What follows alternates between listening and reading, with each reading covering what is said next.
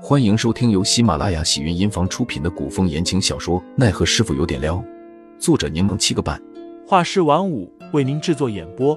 一场古言爱情、官场恩怨的大戏即将上演，欢迎订阅收听。第七十四章辜负。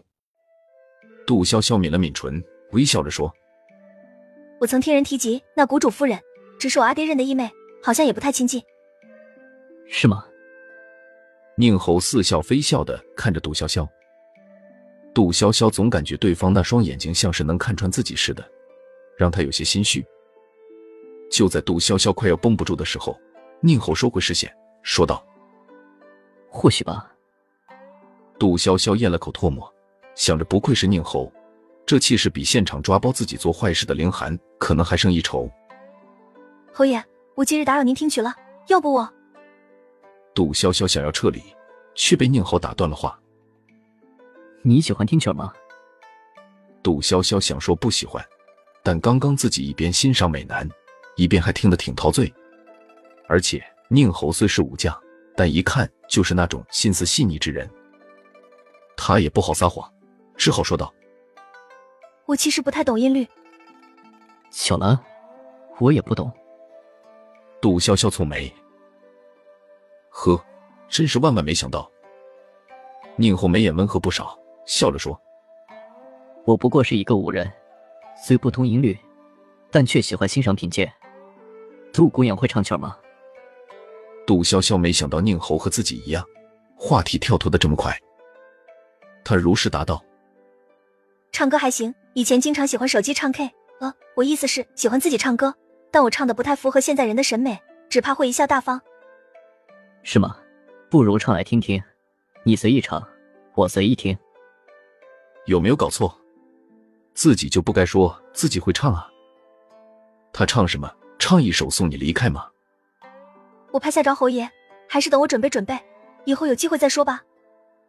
杜潇潇说着，忙转移话题。侯爷应该听过黄莺姐姐唱歌吧？她那嗓子才叫好，不如我帮侯爷叫黄莺姐姐过来。那便下次吧。好在宁侯也没勉强，只是笑着说：“就这么说定了。”杜姑娘先准备准备，下次再唱与我听。我去，逃不掉了是吧？杜潇潇尴尬的扯起嘴角笑笑。好。杜潇潇皱着眉，面色沉重的出了雅室。赵雪鱼看他那副模样，还以为说错了什么话，得罪侯爷了，忙询问情况。谁料杜潇潇却说侯爷人很好。还让自己没事可来此处找他。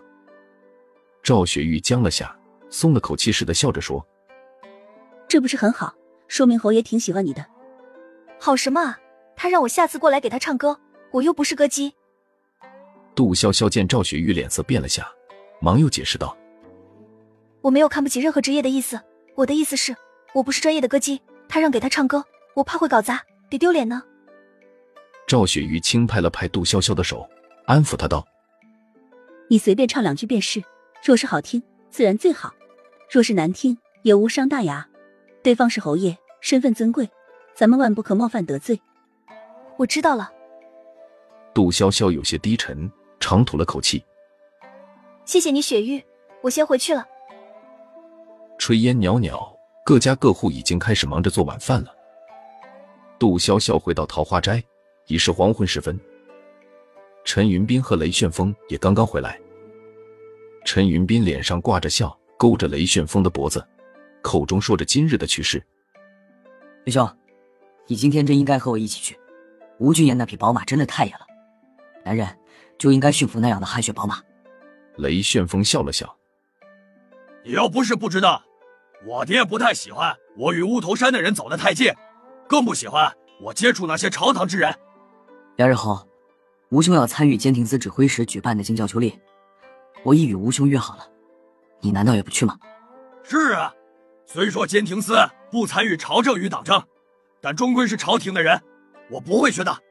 见陈云斌满脸惋惜，雷旋风笑着拍了拍他：“你去玩的开心些，回来再和我说说当日的盛况。”二人的对话，杜潇潇听了个大概，他挑了挑眉，笑着迎了上去：“陈云斌。”你刚刚说要去哪里玩？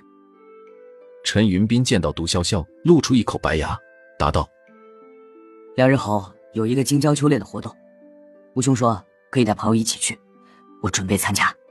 秋练听起来很有意思啊。”杜潇潇一脸感兴趣的问：“吴俊彦有说规定只能带几个人吗？”没有。陈云斌有问必答，只说那个监听司的指挥使邀请了很多人。